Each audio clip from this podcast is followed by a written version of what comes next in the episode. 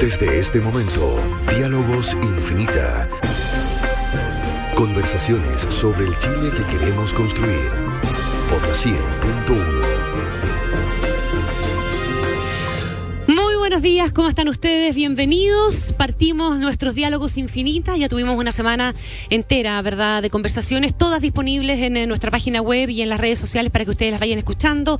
Hemos hablado de dignidad, hemos hablado de vejez como una buena forma de hablar de pensiones, ¿verdad? Hemos hablado de la salud de los chilenos como una buena forma también de hablar de las reformas necesarias. Hablamos de ciudad y hemos hablado también de la justicia como fuente de equidad o de inequidad.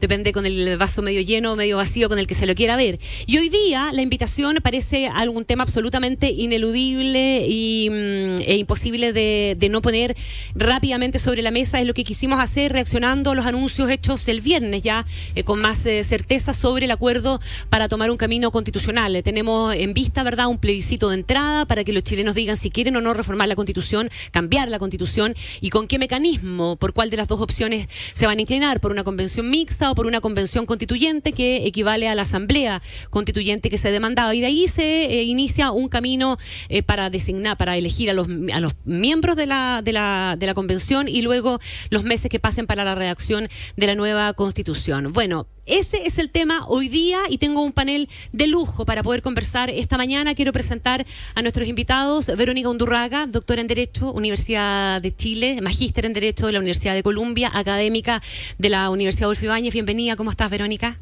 Eh, bien, muchas gracias, muy bien, Tony. Eh, Gastón Gómez, abogado de la Universidad de Chile también, eh, consejo miembro del Consejo Académico de la Facultad de Derecho de la Diego Portales, de donde también es eh, académico, ha sido asesor de proyectos, se participó también junto con otro de nuestros invitados en las reformas propuestas para el Tribunal Constitucional, eh, un hombre de reconocida academia en este caso también. Bienvenido, ¿cómo estás? ¿Qué tal? Buenos días. Y em, bueno, dos de, los otros dos de nuestros invitados ya estuvieron sentados con nosotros cuando empezó el estallido, por así decirlo, ¿verdad? Hablando o adelantando algunos de los criterios, ¿verdad?, que era necesario empezar a poner sobre la mesa en el tema constitucional. Lucho Cordero, Luis Cordero, doctor en Derecho, académico de la Universidad de Chile. ¿Cómo estás? Bien, bien, buenos días. Muy buenos días. Y don José Francisco García, abogado, magíster en Derecho Constitucional, profesor de Derecho Constitucional de la Universidad Católica. También doctor. Doctor. Para que no me lo olvide. No me lo Estoy lleno de doctores. Lleno de doctores acá. Y los doctores en Derecho hoy día son, ya, bueno. A ver, eh, nosotros hemos ordenado las discusiones o las conversaciones que hemos tenido, a las que están eh, invitados a, a, participar activamente, a interrumpirse y a levantar el dedo cada vez que lo estimen pertinente. Hemos dividido un poquitito la conversación en el cómo estamos, en el qué necesitamos y en el cómo lo hacemos. El cómo estamos yo creo que es un diagnóstico que a estas alturas ya está, al menos en los grandes titulares, bastante difundido, ¿cierto? Pero a mí me parece súper necesario y me gustaría eh, hacer una invitación inicial de esta conversación para que mezclemos un poquito el cómo estamos con el qué necesitamos y demos cuenta de aquellos aspectos fundamentales que a juicio de ustedes hacen necesaria o no, ¿verdad? El tener una nueva constitución. Se dice mucho, y esto también es bueno saber si es parte del mito o hay algo de realidad, en que una nueva constitución puede ser parte esencial de la solución de los problemas sociales que hay en Chile. Me gustaría saber si ustedes comparten ese diagnóstico. Verónica. Eh, mira, yo creo que respecto a la pregunta cómo estamos relacionada con el que necesitamos, yo creo que estamos en una situación frágil, eh, pero eh, hay esperanza eh, y, y, me parece que el acuerdo al que se, llegó hace unos días es un acuerdo el que, tenemos que tomar muy responsablemente. Hay muchísimo que hacer todavía, hay mucho detalle que afinar, eh, pero claramente... Eh, se estaba viendo hoy día en la mañana estaba, estaba viendo la exposición de la directora de CADEM y cuando le preguntaban a la gente eh, bueno, y ahora ¿Cómo se arregla esto? ¿Qué se necesita? Primero, decía ella, había un silencio y después eh, había dos cosas. Una primera reacción, renuncia a Piñera, que bajo una segunda reflexión la gente decía en realidad eso no va a arreglar mucho. Y lo segundo, nueva constitución. Y yo creo que ahí hay una intuición muy...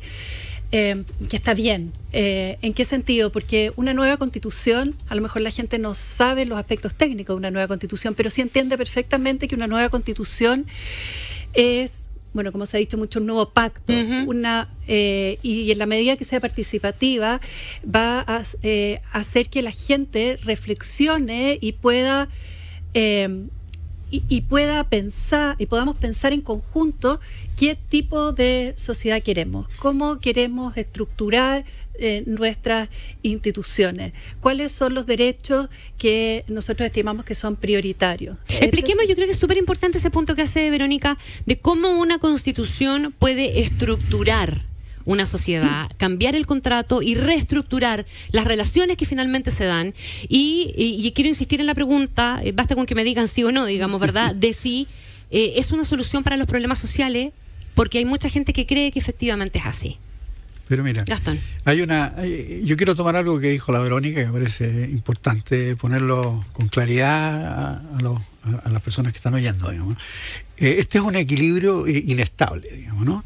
Se puede retroceder, digamos, ¿no? Este que tenemos ahora. Sí, este acuerdo sobre el cual han con- convergido casi todas las fuerzas políticas del país es un gran paso eh, extraordinario, eh, logrado con, con mucho, con mucho, con mucho esfuerzo de todos los sectores y con renuncias de casi prácticamente todos. Entonces es un equilibrio complejo porque supone o requiere una cantidad muy importante de pasos posteriores para aclarar aquellos aspectos oscuros del pacto, ah, para eh, dilucidar las interpretaciones que en definitiva se van a tener, digamos, y para diseñar el conjunto de actos que van primero hacia el plebiscito, después hacia la elección, si es que el plebiscito gana la opción, digamos, de una eh, convención constitucional, digamos, eh, si se realizar todos los actos necesarios para que esto se realice en octubre y luego, ni más ni menos que la Asamblea Constitucional durante nueve o doce meses tiene que funcionar, operar.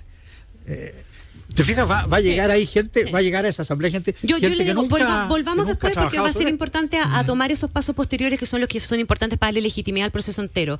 Pero en lo general, Gastón, esto, eh, esto de la nueva estructura, importante explicarle a la gente, ¿es posible generar una nueva estructura? ¿Qué significa Mira, una- para el una cotidiano generar una nueva Claro, estructura? una, una constitución eh, tiene muchas, eh, muchos papeles en una, en una sociedad, digamos, y no es únicamente la, la- única regla que resuelve todos los problemas de, una sociedad, eso es, es decir una niñada, digamos, es evidente, digamos, ¿no?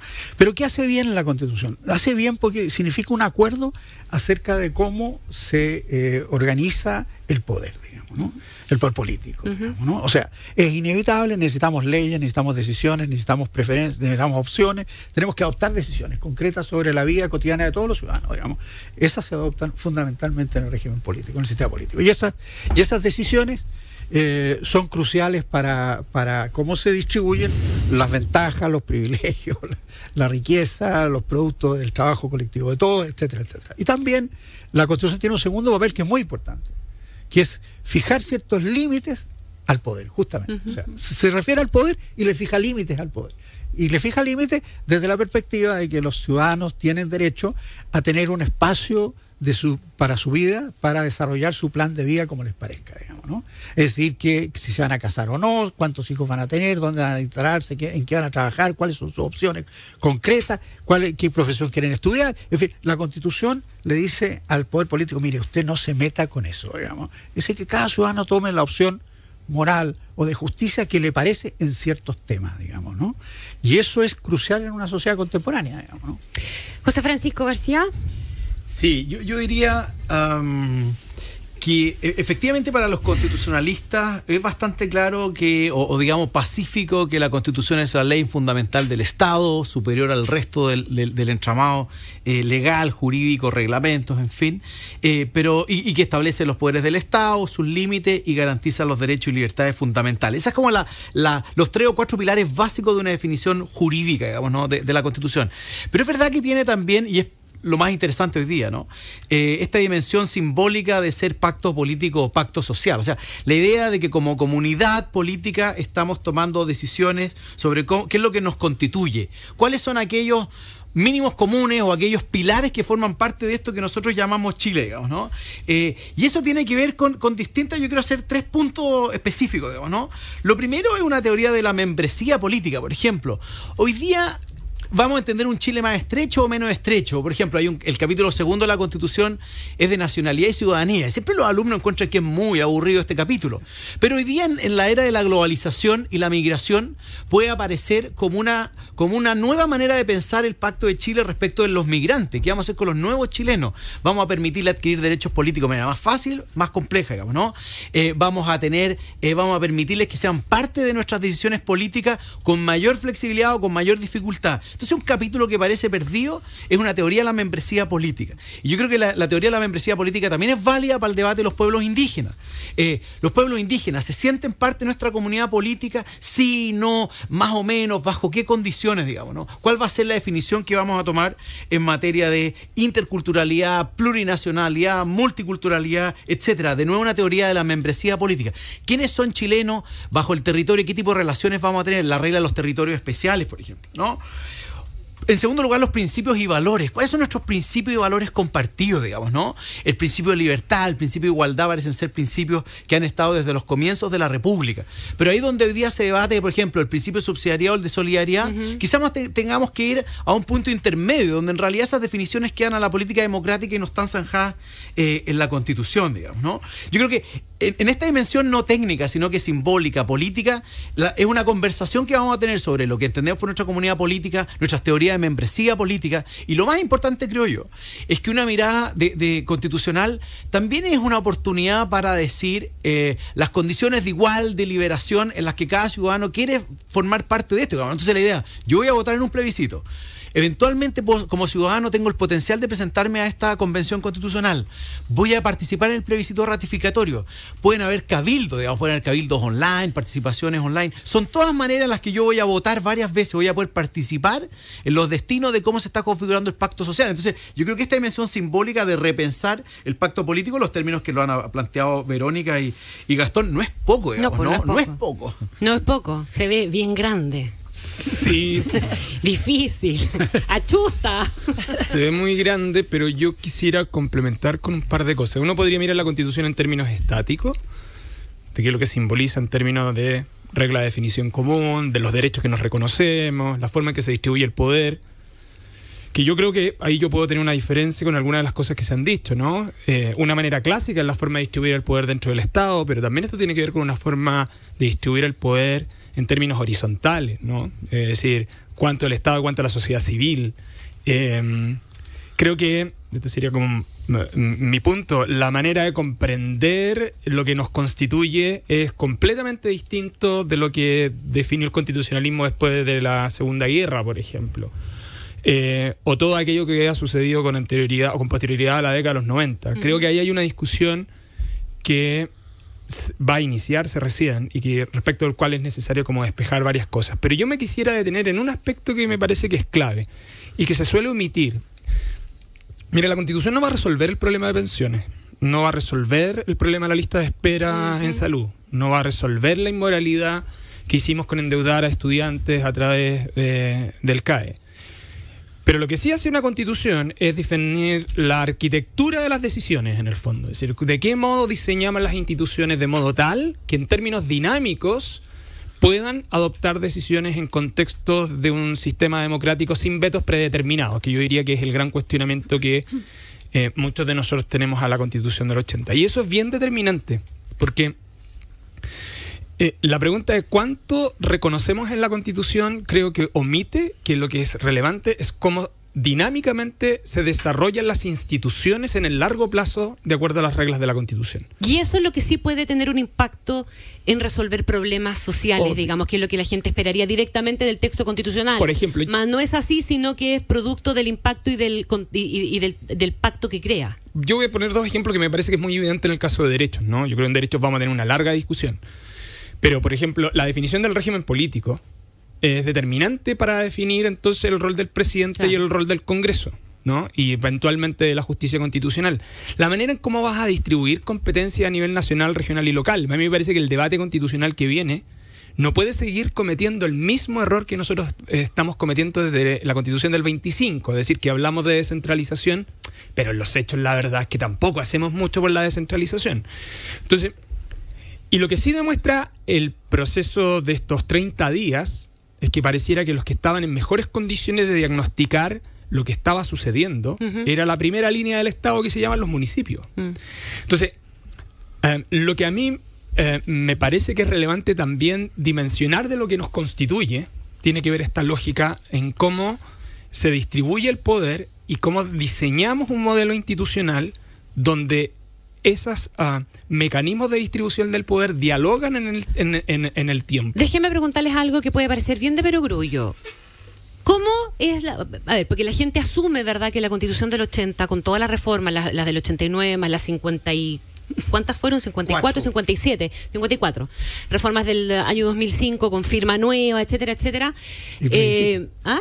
Y plebiscito. Y el plebiscito del, Del del 89. 89, Ah, sí. claro. Eh, pero a pesar de eso, yo creo que en- en- conceptualmente no sabemos exactamente cómo opera nuestra nueva constitución en estas dimensiones que está señalando Lucho. ¿Cómo distribuye el poder la nueva constitución? ¿Por qué se hace necesario replantearse esa distribución del poder para distribuirlo de qué manera? Acorde con los nuevos tiempos, con, eh, con las nuevas demandas, etcétera, etcétera. Pero Verónica. mm, Eh, Gastón, bueno. ah, no, No, como ustedes no. Es que tú eres más. Bueno. Mira, eh, es que te- yo te lo pondría como un ejemplo, pero no pa- pa- para, para advertir cuál, cuál es el problema crucial. Hay- o sea, hay muchos problemas cruciales horizontales, verticales, digamos, a propósito de la distribución del poder, digamos, ¿no? Cómo se distribuyen los recursos a lo largo del país, digamos, qué tipo de, decisiones se pueden adoptar en las regiones, en, en los municipios, etcétera. Todo eso es, es enormemente relevante. Pero hay una discusión también central sobre el tipo de régimen político que el país requiere, digamos, ¿no? Y un ejemplo puede ayudar a, a comprenderlo, digamos, ¿no? Aunque sea un ejemplo de, de la, de la realidad actual y que puede no ser tan pacífico, digamos, ¿no? Pero en, en el evento que hemos vivido, lo que se ha visto, digamos, en, en este, lo, que se, lo que se puede determinar es que el cargo de presidente de la República, a pesar de tener un inmenso poder formal, digamos, quedó prácticamente Disminuido. indemne frente al Congreso. Mm. digamos, ¿no? O sea, prácticamente no podía hacer nada frente al Congreso. Digamos, ¿no? Entonces, eh, independiente de lo que opinemos de eso, digamos, eh, es una, ha sido una constante en la historia política de Chile de los últimos 70 años, las tensiones permanentes entre Congreso y presidente, que se vuelven muy, muy, muy determinantes cuando su- surgen crisis como esta, digamos, ¿no? Eh, y, el, y, y en esa ocasión entonces pareciera que el sistema político va haciendo crecer la tensión hasta transformar un problema de, originalmente, digamos, de un precio en el, en el transporte, digamos, pasa a una eh, plataforma social y económica, que luego termina en una crisis política saliendo del Ministerio del Interior, y por último, tienes, digamos, un presidente eh, sin herramientas aparentes. digamos, ¿no? Ah, pero me permite Entonces- un punto. entonces, el, el punto de fondo es no respecto a esta situación, sino respecto general de cómo vamos a establecer la Esa relación, esa distribución de poder entre Pero ellos. un- Luis Cordero. disculpa, Vero. Mi único punto es que ese es un buen ejemplo para decir cómo nosotros desde 1833 hemos cometido el mismo pecado, que es la inflexibilidad en el régimen político, particularmente en el presidencialismo. Ah, no, pues no estoy de desacuerdo con No, eso. está bien. Entonces, en los hechos, el- en temas de crisis, como tú tienes, in- tienes un sistema presidencial inflexible, el presidente de la República queda sobrepasado. Y entonces, una crisis política en Chile sacrifica siempre al, al- al- al Al presidente de la. República. Pero- Pero, eso se debe a la rigidez del presidencialismo. Déjame agregar algo a lo que dice Lucho, que, que no estoy en desacuerdo, digamos, ¿no? Pero el punto de fondo es que esa tensión hace escalar el problema de un problema de gobierno a un problema de, De fundación de la, de la República, digamos. Entonces arriesgamos una crisis prácticamente constitutiva, digamos. Verónica. Sí, mira, justo la- lo que están hablando aquí eh, Gastón y Lucho de, eh, demuestran en el fondo la necesidad de pensar bien esta parte como de, or- de cómo estructurar en el fondo la- las instituciones, ¿no? O sea, cuando uno estructura las instituciones, uno está diciendo, bueno, ¿quién toma, eh, quién toma las decisiones? Entonces aquí eh, Lucho dice, eh, tenemos, y, Gastón dice, tenemos una presidencia que en, en lo, en lo formal es, es muy fuerte. Eso, por ejemplo, ha, eh, ha producido mucho daño, porque ha producido un eh, legislativo que en el fondo no pueden, la- las personas elegidas como representantes para el Congreso, no pueden prácticamente nunca eh, lograr eh, sacar una ley si es que no tienen el apoyo, por ejemplo, del, del Ejecutivo. Entonces la gente, por supuesto, que se que, que le hicieron muchas promesas, la gente se eh, decepciona y empieza a no creerle a, a sus políticos. ¿Te fijas? Y después tenemos este, este presidencialismo, pero es muy inflexible y por lo tanto en tiempos de crisis no puede, no puede dar respuesta. Otro tema, de, para que la gente lo entienda, sobre todo la gente de provincia, o, la- eh, o, o, por ejemplo, o, eh, o sea, el poder ha estado muy centralizado, y Claro. eso ha sido una cosa que ha costado, ha costado mucho, se ha pensado mucho, muy centralizado en Santiago, entonces las personas de provincia no ven, eh, no ven, no ven soluciones eh, a sus problemas y, y sienten que no son parte de, de lo que está pasando en el país. Lo mismo pasa en los municipios, te fijas, el del otro día el, el alcalde eh, de Renca decía se me acerca toda la gente, me viene a pedir ayuda y yo le digo, pero esto está fuera de lo que de lo De que mi yo puedo hacer, de- de, mi ámbito, ¿te fijas? Entonces, eso esos son temas que tenemos que José discutir. Francisco, o sea, uno puede llegar a la conclusión de que independiente del origen ilegítimo, mayoritariamente visto así, digamos, de esta constitución, hay harto más material, ¿verdad? Total, En o la sea- constitución del 80, que solo eso o que el Estado subsidiario que no está escrito en ninguna parte, pero se ha interpretado, se ha instalado así, o, o la libertad, ¿verdad?, de que los privados sean los que presten servicios sociales, o, o- o el sistema presidencial, o sea, hay una larga, hay, hay una lista. Total, yo, yo- yo querría ponerme en los, en los zapatos de ciudadano para tratar de Eso. aterrizarles qué sería una redistribución del poder político, ¿no? O sea, como, como con ejemplos concretos. Eh, entonces yo diría, eh, claro, de- del punto de vista conceptual, la constitución del 80 fue redactada en Guerra Fría, era como un Nokia, no quiero hacer aquí publicidad a nadie. Hoy día estamos en un iPhone 3 y, y el mundo está caminando con iPhone 8, 9 dando vueltas. Y nuestro punto es ta- también como avance tecnológico en materia institucional. Entonces, ¿qué dimensiones un ciudadano podría decir, y esto es la distribución del poder? A mí se me ocurre la siguiente idea. Por ejemplo, la descentralización, que ya la mencionaron todos, digamos, ¿no? La descentralización, la descentralización política, administrativa y fiscal, por ejemplo. Hay una dimensión eh, impo- impositiva que va a ser descentralizada, sí o no, cuáles son los argumentos técnicos a favor o en contra. Pero hay una cuestión simbólica. Hay en Chile, como decía Gastón, si, si los liberales en el fondo creemos en, en- en el igual, en el igual respeto y consideración por cada proyecto de vida y que pueda ser desarrollado de manera autónoma, hoy en Chile se puede desarrollar ese proyecto de vida en todos los lugares de la República de Chile o se establecen en condiciones asimétricas. ¿Por qué la gente tiene o cree que tiene que venir a Santiago para poder desarrollar de manera digna su proyecto de vida y no lo puede lograr en otras regiones? ¿Qué puede potenciar para que ese principio de igual consideración y respeto tenga, este, eh, digamos, eh, sea expansivo a nivel del país? Otra decisión. Vivimos una democracia representativa, yo creo que eso no va a cambiar. Pero ¿qué mecanismo de democracia directa, de participación ciudadana, a nivel de plebiscitos locales, a nivel de eh, iniciativa popular de ley, en el fondo? Mecanismos que permitan darle mayor espacio que solamente el puro voto en elecciones cada cuatro años a la ciudadanía y que obviamente no tiendan a erosionar ni a destruir eh, la democracia representativa y tampoco sea abusada, como lo hemos visto en el continente, los plebiscitos del uso del pueblo para que presidentes populistas se saquen al Congreso. Pero ahí hay un, un elemento participación que es importante.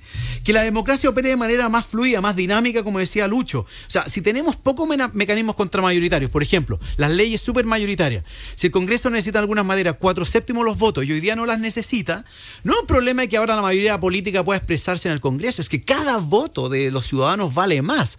Porque al elegir programas políticos de derecha o de izquierda va a tener realmente la responsabilidad de esos programas políticos, puede llegar a implementarse, creo yo, de manera más, más efectiva. Las reglas de transparencia más activas, los mecanismos de responsabilidad política, de rendición de cuentas, eh, el uso de la tecnología para que los ciudadanos realmente puedan hacer esta famosa accountability o exigibilidad. Y una última idea. Hay una dimensión que es de política pública que yo creo que no tiene que estar en la Constitución, pero que me parece que es evidente que está haciendo agua, digamos, ¿no?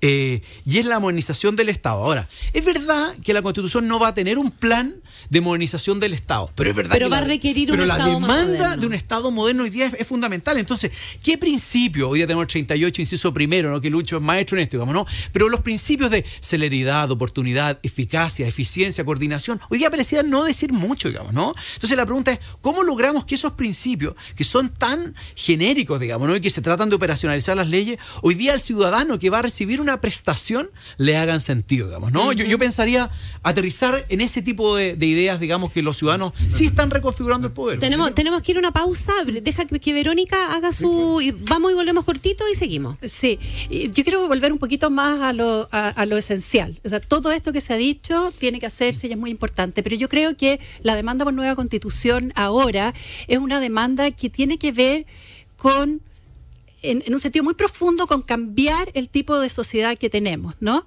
Eh, y cambiar el tipo de sociedad que tenemos en un sentido de que, eh, de que realmente la gente sienta que, eh, que la dignidad se, está incorporada y, la, y, y la, igual, la idea de igualdad sustantiva está incorporada. O sea, eh, eh, hay un hay una digamos hay una demanda de transformación. Y esto yo siempre a mí me, emocionaba mucho leer los, fallos de la Corte Constitucional de Sudáfrica después de la de la, de la mm. Constitución que ellos hicieron después del apartheid. Y siempre los jueces de la, Constitución dice eh, o sea, cuando tienen que interpretar la Constitución dice esta Constitución está se hizo para cambiar lo que teníamos en el sentido de que antes había personas que no eran iguales, antes había personas de segunda categoría, ¿no? Entonces, ahora tenemos que interpretar la Constitución de manera que realmente estemos comprometidos con la idea de que no hay personas de segunda categoría. Y eso va más allá de una cláusula de una manera, una cláusula de otra, a pesar de que la forma en que se redactan las cláusulas importan, porque tienen una historia, ¿no? Eh, pero, pero creo que es como muy importante todos los signos que se hagan eh, y, además que estemos como conscientes de eso, ¿no? De que esta tiene que ser el espíritu de una nueva constitución. Y eso no significa que sea maximalista, no significa nada, pero significa que hay un compromiso por eso y eso tiene una bajada en normas constitucionales. A la vuelta si quieren redondear eh, esta, esta última idea y me gustaría que fuéramos a, a, esa cantidad de pasos que hay que dar para darle legitimidad a este proceso en algo que parece que es bien sustancial. Tenemos un pequeño corte con noticias y volvemos rápidamente a Diálogos Infinita. Diálogos Infinita. Conversaciones sobre el Chile que queremos construir por la 100.1. Diálogos Infinita, hoy día dedicado al tema constitucional, a propósito, ¿verdad?, del camino eh, de cambio constitucional que hemos emprendido como país. Estamos con Verónica Undurraga, con Gastón Gómez, con Luis Cordero y con José Francisco García. Gastón y Luis habían quedado con una cosita que redondear de la conversación anterior. Gastón. Sí, mira, la, conversación anterior fue eh, muy explícita en, la cantidad inmensa de tareas que desde el punto de vista de la sociedad y del sistema político eh, demanda una discusión como la que se viene, digamos. Pero yo también quisiera poner una nota de prudencia, digamos, ¿no? Porque eh, eh, si, las demandas son infinitas y globales eh, sobre el sistema político y sobre este proceso constituyente, corre el riesgo de que este procedimiento sea tragante, digamos, ¿no? Y al final sea de tal envergadura y tan fundacional que en definitiva haya resistencias aún más fuertes que las que hoy día se advierten, digamos. ¿no? Eh, de manera que, yo creo que hay que, hay que, hay que eh, poner sobre el proceso político tal vez con prudencia las demandas y ver que el proceso constituyente puede absorberlas bien eh, moderadamente, digamos. Cuando tú le dices, mire, vamos a definir, por decirte una cosa, vamos a definir los contratos, la propiedad, vamos a definir las concesiones mineras, vamos a definir las concesiones en general, vamos a redefinir todo, digamos, la gente comienza a preocuparse eh, y ahí es importante poner paño frío. Eso, eso está en una constitución, eso debe estar en una constitución. ¿De qué manera una constitución se hace, cargo de fijar el marco bajo el cual se mueven esas cosas? En el proceso constituyente, de todas maneras, yo yo creo que hay que ser prudente, digamos, ¿no? Vamos a tener un montón de gente, si, si, se, si se dan los pasos acertados en dirección a cualquiera de las dos convenciones. Eh, vamos a tener eso sobre la mesa. Vamos, pero vamos a tener gente que, que está con poca experiencia, que está entrando. Entonces, es un, es un riesgo sobrecargar de, de, expectativa. Ahora, eso no quiere decir que no haya que hacer el trabajo, pero hay que tener una nota de prudencia. sí, mira, dos cosas que. Una, a propósito de lo que dijo el Avero antes yo creo que hay que reconocer la práctica constitucional que hemos tenido hasta ahora, más allá de que a uno, a mí en particular, eh, no me parece que la constitución tenga, del 80 tenga esa legitimidad. Pero sí me parece que criterios eh, interpretativos en base a dignidad, por ejemplo, los que ha desarrollado la Corte Suprema, me parece que son activos que uno tiene que recuperar para esto.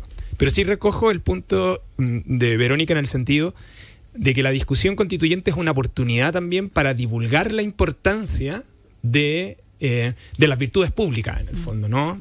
o sea, de que, de que las personas se apropien de la constitución como una regla que permite vivir en común. Y eso es lo notable, muchas personas podrán explicarlo, ¿no? Pero a mí me parece que es notable que la constitución sea el libro de no ficción más vendido la semana pasada. La segunda, ¿no? O sí, sea, me- me- sí. eso, y, y en descargas. no, y eso a mí me parece es un signo de esperanza, pero Es un también, bonito signo. pero sí también da cuenta de una cierta manera de comprender que nosotros tenemos sobre las reglas, ¿no? Las reglas pareciera que pueden por sí mismos cambiar las cosas y uno ahí también tiene que administrar expectativas. Mira, yo quiero llamar a la prudencia en un par de cosas a propósito de lo que dice lo que dice Gastón. Mira, no es en en políticas públicas en general siempre hay como demandas desbordadas. Olvídense de la Constitución, siempre hay como demandas desbordadas porque los objetivos no están relativamente claros. Hay marcos analíticos para eso. Eh, y a mí me parece que lo que va a pasar al inicio de la discusión constituyente es que vamos a tener ese conjunto de, eh, de demandas que en el camino van a ir decantando. Yo, so- yo solo tengo una, pre- una, una preocupación y es que tengamos cuidado con que el- la hoja en blanco, que es la posibilidad de escribir conjuntamente eh, la constitución, la, se transforme por alguno en una especie del síndrome de la hoja en blanco. Que les quiero recordar que el síndrome de la hoja en blanco es el pánico a comenzar algo. Claro. Entonces, La del escritor. la, la- la del escritor, la del creador, en fin, ¿no? O sea, ese es un problema serio en el fondo. Entonces, lo que quiero decir con esto es, yo creo que la discusión constituyente se abre en todas, pero no... Es cierto que comenzamos en una hoja en blanco, pero comenzamos también con una historia y un conjunto de buenas prácticas del pasado, a mí, para decirlo en sencillo. Probablemente uno, debería comenzar con ejercicios radicales. Porque, había toda esta discusión de los dos tercios, qué pasa si no queda, pero hay algo que hay algunas cosas que siempre debiesen estar en la Constitución. Yo creo que una discusión que es muy evidente es la del régimen político. Y a mí me parece que ahí a estar mucho rato discutiendo cuál es la mejor regla, si el presidencialismo, el semipresidencialismo, o el parlamentarismo, o alguna solución ajustada a la chilena en el fondo. La monarquía no te gusta. No, sí, pero por ejemplo la monarquía está abierta. O sea, lo que quiero decir es que hay que tener cuidado, porque, a ver, ¿por qué los ejercicios de hoja en blanco son interesantes? Porque uno de los métodos para poder resolver el problema del pánico de la hoja en blanco es poner un absurdo. Mm. Un absurdo sería, Un mire, extremo. podemos poner, queremos monarquía, Claro. decía razonable que no. Pero ¿no? de ahí te vais bajando. Pero ahí te a bajar. Entonces, lo que quiero decir es que vamos a pasar por un proceso que va a tener expectativas, no cabe ninguna duda, que no vamos a tener borde para limitarlas, pero que naturalmente en un proceso adecuadamente diseñado, porque aquí viene lo relevante y con esto cierro. No basta solo con decir que hay dos tercios, es que, que además hay que regular el procedimiento deliberativo, cuántas rondas de Correcto. discusión, en cómo, cómo, eh, cuáles están los disensos, cómo se vota, ese conjunto de aspectos. Porque el que- incentivo para llegar a acuerdo, que son los dos tercios, no sirve de nada si, ese, si el método por el, por el que se trabaja no, no está bien Obvio, y, armado. ese- y eso además te permite ir distinguiendo Vamos las cosas sobre. Hay consensos sobre las que no. Vamos entonces a los PA, porque aquí entran de, de- de cajón, ¿verdad? Las cosas que es necesario, urgente hacer y hacer bien, como los pasos posteriores a este gran anuncio que tenemos hoy día, ¿verdad? Para darle justamente legitimidad al sistema, para que estén las condiciones dadas, la información necesaria, para que nadie se asuste, para que todos sean prudentes y la cuestión resulte. ¿Qué cosas te parecen esenciales, Verónica, a ti en, en esa dirección? Eh, Sí, eh, mira, y aprovecho de unirlo con la, con la pregunta anterior también y la intervención de, de- Gastón. Eh, yo creo que es, eh, absolutamente esencial. Bueno, vamos a utilizar el sistema electoral, ¿no es cierto?, que, que- con el que se elige los diputados y diputadas. Yo creo que es esencial hacer, hacerle eh, ciertos ajustes, eh, ¿no es cierto?, ciertos ajustes para precisamente aumentar la legitimidad, eh, ajustes para eh, incorporar eh, paridad, para incorporar eh, presencia de, Independiente. de, de pueblos indígenas y para incorporar, eso es muy importante, Sociedad civil, también fondo. sociedad civil eh, y, y que para que no eh, corra en, eh, con, em, di- digamos, con... Para que no sea por los partidos, No, no, para que, y perjudicada en relación a las posibilidades. Por ejemplo, eh, eh, Juan Franci- o sea, José Francisco decía al principio, bueno, vamos a tener que ver el tema de financiamiento, pero vamos a tener que ver también, claro, o sea, a lo mejor la sociedad civil no es buena idea que solamente pueda ir si es que está invitada a una lista de partidos, sino que, ni, o si solo puede armar un partido de aquí a- al, al tiempo que puede armarlo, ¿no? Sino que va a haber que hacer los ajustes en eso. Pero yo respecto del tema de la prudencia y uniendo lo, lo que dijeron antes Gastón y, y Lucho, eh, yo estoy totalmente de acuerdo. O sea, yo soy una persona completamente aversa al riesgo. Además, ahora lo que yo sea da lo mismo en este proceso, pero, pero digamos, lo, pri- eh, lo primero que tengo a decirle. Pero uno, uno y sus Eh, circunstancias. Lo, lo- lo primero que uno tiene que, que- que decir es que estoy de acuerdo con eso, pero hay que tener mucho cuidado también porque uno, uno siempre ve a una parte nomás. Entonces, alguna parte se va a, a- a espantar si es que se ve un exceso de demanda, pero precisamente, o sea, yo creo que tiene que haber esta primera, eh, eh, este primera etapa en el que todas las demandas salgan. Ayer me contactaron gente de una chiquilla amiga de mi hija que vive en la granja y me dijo, hacemos cabildo en la plaza, primera vez que se ocupa la plaza que antes se ocupaba solo para fumar marihuana, digamos, ahora la estamos ocupando y estamos anotando, anotando, pero ahora todo el mundo me está preguntando qué hacemos con esto que anotamos, a quién le va a llegar, ¿me entiendes? Entonces yo creo que lo, siguiente es el tema de participación y una participación real, digamos. Eh, la idea de los encuentros autoconvocados fue, fue muy linda. Recién estaba despegando cuando se acabó el tiempo, ¿no? En el proceso Pero- Bachelet. Claro, en el Mm. proceso HL, pero eso tampoco es suficiente, porque la autoconvocación implica que la mayoría de las personas eh, que mm, más marginadas de la sociedad y que tienen una des- desesperanza prendida en el fondo dicen, bueno, ¿para qué? Si nunca le va a llegar mi opinión. Entonces tiene que diseñarse la participación ciudadana de manera de que, de que, de que De que sea sistematizada y. Vemos y demos el mensaje de que toda, toda experiencia importa. Eh, y, y la gente es prudente, o sea, tú tuviste la experiencia de estar en el Consejo de Observadores y la gente es prudente en esos encuentros. Entonces la gente va a entender que no todo se puede. Y, y es, es solo que nosotros, las abogadas y los abogados, tenemos que bajar a un lenguaje Eso. fácil. Pero cuando lo bajamos, la gente es prudente. Fíjate. José Francisco. Sí. No, quería agregar una cosa, nomás. no se olviden que hay una primera pregunta y que puede, eh, y puede ganar el rechazo. digamos. Suena, suena improbable, digamos, ¿no? pero- pero, Oye, pero yo, yo quería ir a, a dos pero- puntos, a dos puntos específicos. El primero es cerrando el tema de la, de la prudencia y la expectativa. Yo, igual que Verónica, soy más bien del lado optimista, digamos, ¿no? Porque ya tuvimos, todos los que estuvimos acá, tuvimos algún rol directo o indirecto en el proceso constituyente de la presidenta Bachelet. Nos tocó también participar en la versión paralela que hizo el expresidente Ricardo Lago en el proyecto Tu Constitución, la, Sí, la- nuestra digital. constitución. Me acuerdo además la Verónica tuvo una experiencia muy bonita cuando fuiste a la cárcel. Eh, y por lo tanto, unas participaciones online en torno a los 300 mil y en general el, consenso que uno, la evidencia que de, ambos, del, del proceso de la presidenta Bachelet y del proceso online del presidente Lago, es de bastante sensatez. Entonces, en el fondo, la, la tesis de aquí los chilenos se quieren salir de madre, incluso hoy día, yo creo, yo la miraría con prudencia, la práctica constitucional que tenemos, no es solamente la de esta constitución, son 200 años republicanos. Y lo otro es que frente al síndrome de la hoja en blanco, yo creo que también hay bastante sensatez de decir cosas como la siguiente. Oiga, tomé la constitución actual, la vigente. ¿Cuánto recoge la constitución del 25? ¿Cuánto recoge la constitución del 33? Lo que haya evolucionado y sobrevivido, digamos, ¿no? Que un buen elemento de... eh, yo creo que es una presunción a favor, pero por lo menos hay que tomársela en serio y ponderarla. La presidenta Bachelet trabajó su nuevo proyecto de constitución sobre la base de la constitución vigente. Entonces yo diría, no, aquí claro, nadie va a imponer un texto default. Si no hay acuerdo, entonces va a regir esta o este. Pero hay, hay articulados desde los cuales trabajar, digamos. Como la definición de quiénes son chilenos, Sí, digamos. O, en- o en, o o no cambia. Oye, y el segundo tema es ir al, de- al, al- al detalle de dónde está el camino, ¿no? Está la, la, uj- la- la hoja de ruta constituyente. Y la verdad es que el acuerdo que se logró de manera muy enmerada en, en unas pocas horas finales de redacción, eh, le dejó a una comisión técnica varios detalles bien Varios, importantes, digamos. sí. O sea, para ser bien concreto, el punto 3 del acuerdo, la convención mixta constitucional, que es una de las posibilidades, digamos, será integrada en partes iguales por miembros electos para el efecto y parlamentarios y parlamentarios en ejercicio. Punto. Mm. No hay más regla. ¿no? Claro. No hay más regla. Entonces, ¿qué significa No una sabemos si convención? renuncian o no renuncian, no sabemos nada de eso. Hay al- bueno, está la. Bueno, en, en el caso no hay regla explícita respecto a la Convención Mixta Constitucional, pero por ejemplo, la regla de que ellos puede- podrían tener los, los mismos roles, digamos, ¿no? o sea, ser parlamentarios sesionando los martes y miércoles e ir a las sesiones constituyentes el lunes y el jueves, por ejemplo, ¿no?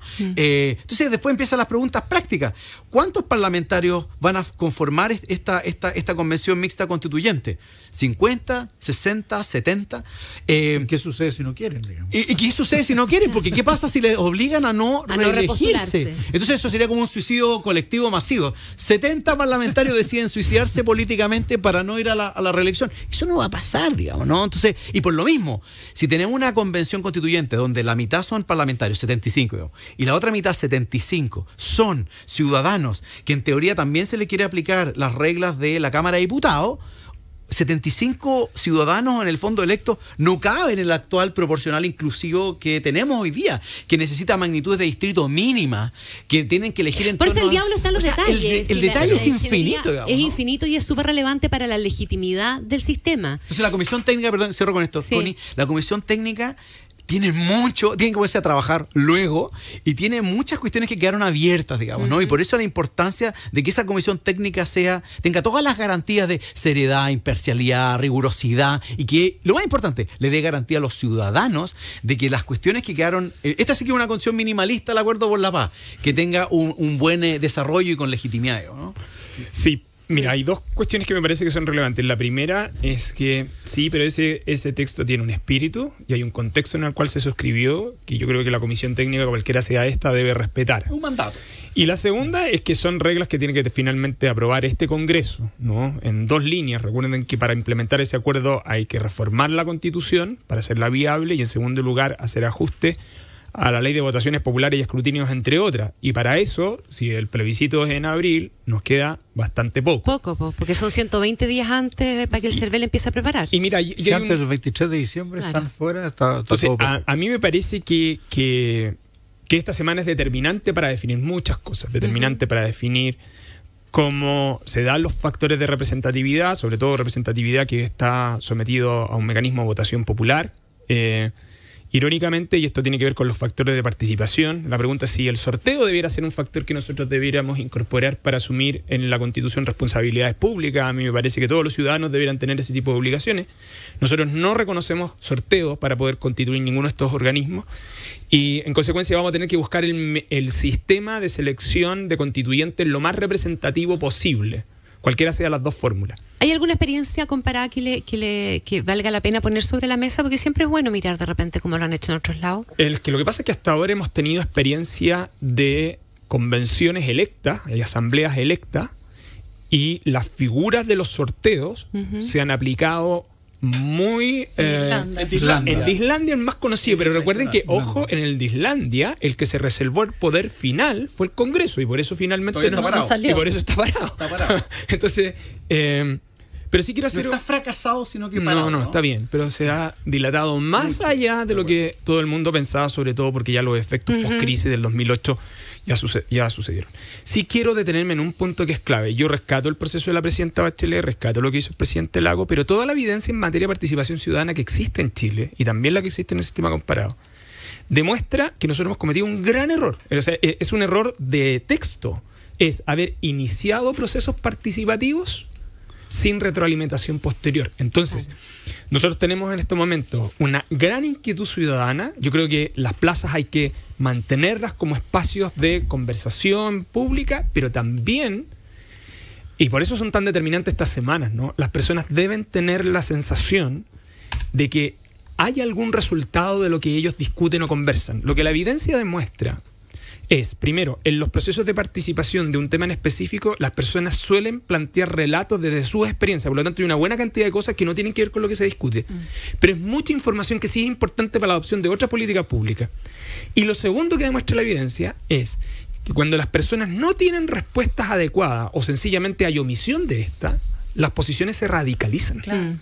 Entonces, esto no es llegar y hablar de participación ciudadana y que nos... No, no, no, es que tratar a la participación ciudadana de un modo adecuado para efectos de evitar lo que todos queremos evitar, que es polarizar el proceso del cual ya hemos tenido 30 días bien complicados. Entonces, lo que quiero decir con esto es que no solo son reglas los que están en juego, ¿no?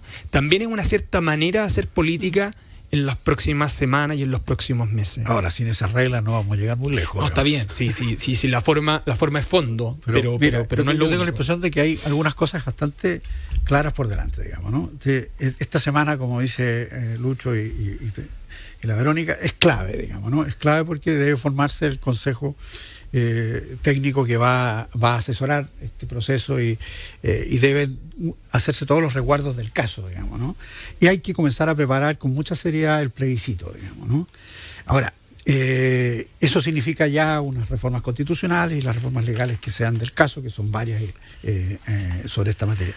Pero, y, aquí se ha dicho que, y hay creo que una expresión ciudadana muy, muy, candente en este punto, se ha dicho que es necesario pensar en un proceso de participación ciudadana. Efectivamente, si gana las opciones de la convención, digamos, y no el rechazo, digamos, en definitiva, la, el propio acuerdo establece que la convención va a establecer un procedimiento de participación, pero ese va a ser un procedimiento de participación probablemente, voy a usar una palabra incorrecta, un poquito elitista, porque van a invitar a los, a los, a los centros de, de pensamiento, a los grupos de interés, en fin, van a estar... En fin, eso, esa, esa, eso va a ser naturalmente así.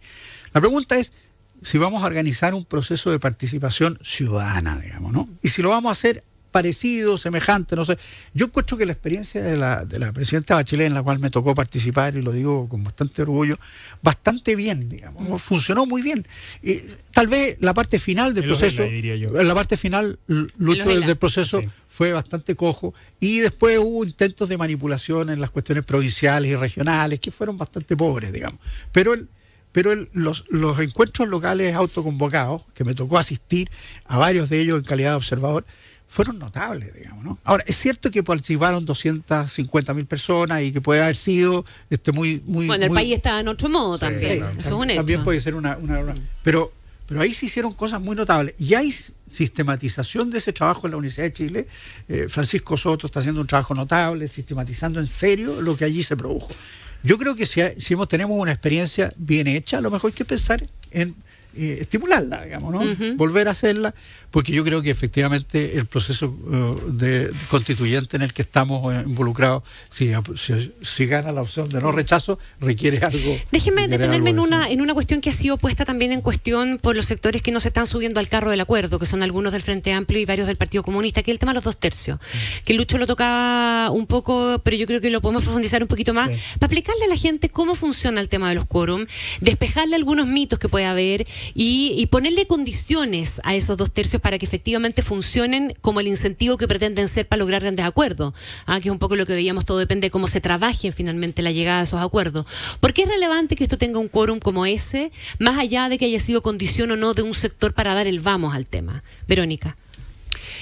Eh, mira, eh, lo primero que, que yo diría es que un quórum de dos tercios, si bien es un quórum alto, es un quórum eh, dentro de lo normal para, la, eh, para la adopción de normas para una nueva constitución. O sea, no es nada raro. O sea, la constitución de Mandela es una constitución que requería, tenía un quórum de, de, dos tercios.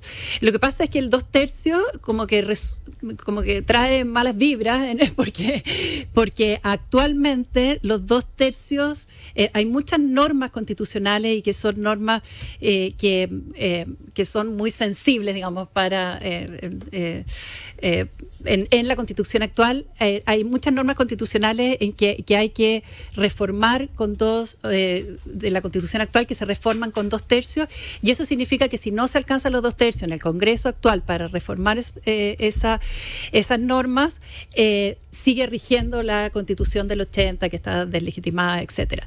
Entonces como que se confundieron los dos planos, alguna gente los confunde porque quiere confundirlo y otra gente se confunde genuinamente, digamos.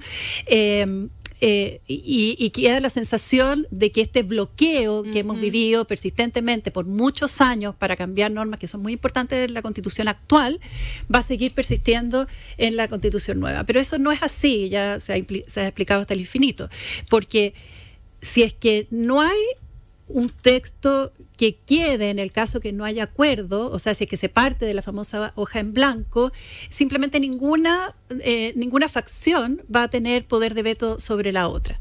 Entonces, lo único que va a pasar es, primero, hay un incentivo a llegar a, eh, a, a soluciones de acuerdo, ¿no es cierto?, más, más de consenso, lo que en una constitución también está bien, porque una- en una constitución todas las personas, incluso las minorías, se tienen que sentir que la constitución es propia. Correcto. Si no, la constitución no funciona, simplemente después Y la idea es cambian que sea lo la más mayoría va cambiando la en el tiempo, digamos. Y eso además significa un incentivo para fortalecer eh, la, la buena política después, porque obliga a a, discutir estos temas después en el Congreso y probablemente va a ser, eso va a depender de la nueva constitución, pero lo, lo más probable es que sea con un quórum de simple mayoría. O sea que simplemente ahí en las normas en las que no hay un acuerdo más transversal, eh, se van a ganar por mayoría en Ahora, una aprehensión que surge inmediatamente en algunas personas de eso, ¿verdad? Bueno, mm. entonces van a quedar los incentivos puestos para que los temas peludos no se vean ahí, sino que se vean después con quórum más bajos en el Congreso. Pero no eso no, no, yo sé que no necesariamente es así, pero eso es lo que se instala en el fondo como parte del abanico de los temores. No, no creo yo. ¿Qué, Yo creo que yo creo que la regla de los dos tercios, como dijo bien la Verónica, te asegura que de ex digamos, la gente va a tener que entrar con una posición de buscar eh, un equilibrio reflexivo, como lo llamamos. Sin maximalismo, en el fondo. Claro, un equilibrio reflexivo, digamos, porque necesitamos derechos económicos sociales, derechos sociales, probablemente sí, digamos. La pregunta es cómo y hasta dónde, digamos, ¿no? Entonces, bueno, la discusión probablemente se oriente hacia allá. ¿Necesitamos revisar el régimen político? Probablemente sí, pero ¿quiere decir que vamos a eliminar el Congreso? No, probablemente no. Entonces, eh, no podemos la regla de los dos tercios te asegura que con un tercio bloqueas al otro, digamos, ¿no? Sencillamente. Entonces, claro, en una primera votación la gente va a bloquearse entera, pero a lo mejor con el tiempo eso. Y, y, y en ese contexto, yo creo que el, espíritu del acuerdo eh, eh, es otro, digamos. El espíritu del acuerdo es, uno, nueva constitución, digamos, ¿no? Eh, y dos, no cualquier constitución, una constitución buena para el país, digamos, para decirlo de manera simple, digamos, ¿no? Y eso significa, significa dos valores muy fundamentales para interpretar esto de la hoja en blanco y, los dos tercios. Francisco? Yo creo que eh, algo, algo fosaba Lucho antes, digamos, ¿no? Eh, con demasiado detalle administrativo y no tanto constitucional. bueno, problema, problema, de sesgo en mi caso. no, pero el, el punto, Lucho tiene un punto. Al final, esto es va a ser decisiva la metodología con la cual tengamos esta discusión. Eh, yo entiendo que el espíritu, estoy de acuerdo que esto es texto y espíritu, un texto bien minimalista el del acuerdo en que la comisión va a tener que decir muchas cosas, pero el, espíritu es, algo así eh, además escrito por parlamentarios, de que como no se va a... Hoy día, en cualquier proceso de formación de la ley, un proyecto de reforma constitucional, entra un articulado que presenta a alguien con sus fundamentos, sea un grupo parlamentario o el presidente de la República. Y por lo tanto, lo primero que se hace es mirarlo, leer y aprobar la, votar la idea en general, ¿no? Esa metodología me parece que es la que tienen los parlamentarios en la cabeza precisamente para concordar un poco lo que aquí se ha dicho antes por parte de todos, digamos, ¿no? La idea de que primero tiene que haber un cierto eh, análisis racional respecto de, bueno, cuál es el tipo de temas o instituciones que queremos tener en la Constitución, digamos, ¿no? Eh, y eso es lo que uno llamaría la aprobación en general de la nueva Constitución. Tener por lo menos ciertas ideas, digamos esto sustituye el hecho de que va a haber una hoja en blanco, digamos, ¿no? Pero muy tempranamente me parece que junto con dictarse las reglas con las que va a funcionar la convención, que es la primera pega que tiene que hacer, digamos, ¿no? Eh, la segunda es empezar a trabajar rápidamente un borrador muy general, digamos, muy general.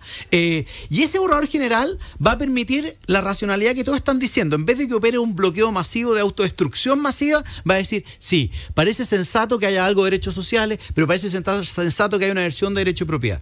Parece sensato que en materia no tengo idea. Hay un tribunal constitucional, no como el de antes, pero quizás, o algún mecanismo de revisión judicial, puede ser la Corte Suprema o el Tribunal Constitucional. Parece que el Banco Central hace una buena institución. Y vamos levantando borradores y probablemente también se vaya después a subcomisiones a discutir en particular y ahí sí va a empezar el, el, desarrollo, digamos, ¿no? Y después va a volver a la, convención, al, al, ampliado, digamos, ¿no? Y por eso Lucho dice, es bien importante esto de ver cuántas rondas van a haber, cuál va a ser el rol de las subcomisiones, porque 155 eh, analizando cada regla de cada artículo, probablemente va a ser poco eficiente. Entonces, probablemente van a haber subcomisiones, pero el punto de fondo es la metodología que se emplee va a ser decisiva para que los dos tercios sirva de manera constructiva para generar este gran acuerdo, digamos, de todo eh, y evitando, además, me imagino que los dos tercios son buenos para sacar los fluorescentes, digamos, ¿no? Los fluorescentes maximalistas, como decía tú, de cada uno, la, la regla de los dos tercios es eficiente. Pero la regla de los dos tercios también es eficiente para lograr los acuerdos amplios, digamos, ¿no? Y que todos los intereses, posiciones y demandas queden más o menos sensatamente representados.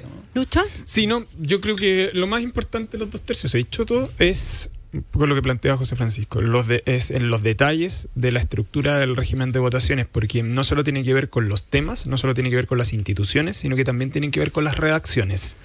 La manera en cómo está estructurada el acuerdo, lo que probablemente va a gatillar es una constitución que en algunas ah, partes en particular sea eh, bien genérica, lo cual permita una implementación muy dinámica y tenga texturas abiertas de interpretación con posterioridad.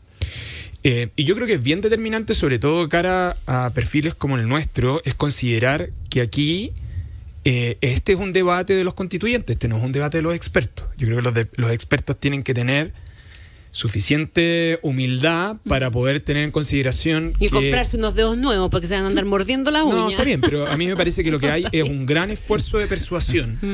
Y ese gran esfuerzo de persuasión significa explicar institucionalmente por qué determinadas reglas de la Constitución son esenciales. Eh, y a mí me parece que ese esfuerzo es una, es una oportunidad eh, que permite precisamente hablar esta idea de pacto, ¿no? Y, y yo creo que es humildad y, y hay que reducir la soberbia, entre otras cosas, porque me parece que los constituyentes, este no debiera ser un- un- una constituyente de expertos. Yo creo que el rol de los expertos está en otro lugar. Pero con un matiz, Lucho, con un matiz. No hay ninguna experiencia constituyente, al igual como ningún proceso formativo de la ley, donde no existan comisiones técnicas, donde los. sí, porque en el fondo aquí, obviamente, el insumo político, la, por así decirlo, la- las intuiciones que están. eh, en, en- en- en la calle, por un lado, pero también representadas institucionalmente en distintos medios, tienen que ser canalizadas a través de articulados que hagan sencillo. Quizás hoy día tenemos un desafío de tener lenguaje sencillo, pero no hay ningún proceso constituyente donde en alguna dimensión, quizás al final eh, o en paralelo, intervengan expertos, digamos, ¿no? Que vayan ayudando a modelar No, no, jurídicamente, sí. porque aquí hay un Este, nivel no, no, técnico alto. Tranquilo, ¿no? tranquilo. Sí, yo no estoy diciendo que los expertos no tengan un rol. Pareció. No, no, no. Sí, yo creo que- no, no, poco- no. Pero no como constituyentes. No, yo creo que hay cuidado con que los expertos sustituyan la voluntad No, no, no, constituyente. eso, parece- digamos, eso no, es lo que uno. no se- no no, se- no, no se eso puede. me Pero parece ese que es el punto. No se puede. Me parece que es mejor ser explícito sobre el punto. Sí, me sí, parece que la em- em- responsabilidad, em- sí. la responsabilidad nuestra es contribuir a tener buenos argumentos para el debate. eh, para escribir todo lo que tenemos que escribir, para persuadir y hablar en sencillo, precisamente porque determinada. Hay algo acá. Las cosas no son evidentes. Ujú. Y por lo tanto hay un esfuerzo eh, explícito por tratar de hacer de esas reglas algo evidente para todos. Esa es la única manera de apropiar un texto constitucional colectivamente. creo. Y los niños recitándola como la de Estados No Unidos, sé ¿no? Sé si va a llegar tan lejos, pero, eso, pero- pero- tienen un, No, pero un- además lo que pasa es que hay distintos tipos de, de experticia, ¿no? O sea, nosotros, los expertos en, en derecho y, lo- y hasta ahora los expertos constitucionales, igual tenemos nuestros sesgos, o sea, absolutamente. Sí. Sí, Entonces, claro. es muy importante. Hay, hay personas que son mucho más expertas en, en, en identificar la realidad, en, en poder captar exactamente lo que se necesita, en, en escribir quizás las palabras que van a, a resonar, ¿te fijas? O sea, eh, eso es muy importante. O sea, hay distintos tipos de experticia y la nuestra es muy, es, es muy minúscula. Eh, entonces es necesaria, obvio, pero es, pero es minúscula. Ahora, yo encuentro que el rol vigilante que tenemos, que, que Sí. también tienen todos los que no participen directamente en la asamblea o en la, o en la convención Ah, mixta, fundamental. es súper importante. Bueno, y hecho- una vez que estén las reglas aquí más o menos claras, nada, todo esto lo estoy diciendo para dejarlos comprometidos al aire, a que cuando ya más o menos esté claro el camino pues, de las reglas y, el- y la- nos volvamos a juntar, porque yo creo que vale la pena hacer esa mirada. Mira, y permíteme un comentario. Yo creo que dentro de las reglas, me parece que la observación ciudadana permanente al proceso constituyente tiene que querer estar incorporada. Sí. O sea, esto forma parte del, del grupo de expertos que finalmente define esa regla. Y me parece que esa es la manera, además, de permitir deliberación pública Obvio, genuina. en el fondo. obvio. transparencia, sí. Y mantener arriba, en el tope, la información, la transparencia, eh, a partir justamente de esa observación ciudadana, de los medios, etcétera. Así aquí somos hartos los que tenemos pega que hacer. Lamentablemente se nos acabó el tiempo. Les quiero dar las gracias muy sinceramente a Verónica Undurraga, Gastón Gómez, Luis Cordero y José Francisco García por haber venido esta mañana. Que estén bien, ¿ah? Muchas gracias por la invitación. Terminamos esta edición de Diálogos Infinita. Quédese junto a nosotros. Muy buenos días. Fue Diálogos Infinita. Conversaciones sobre el Chile que queremos construir por la 100.1.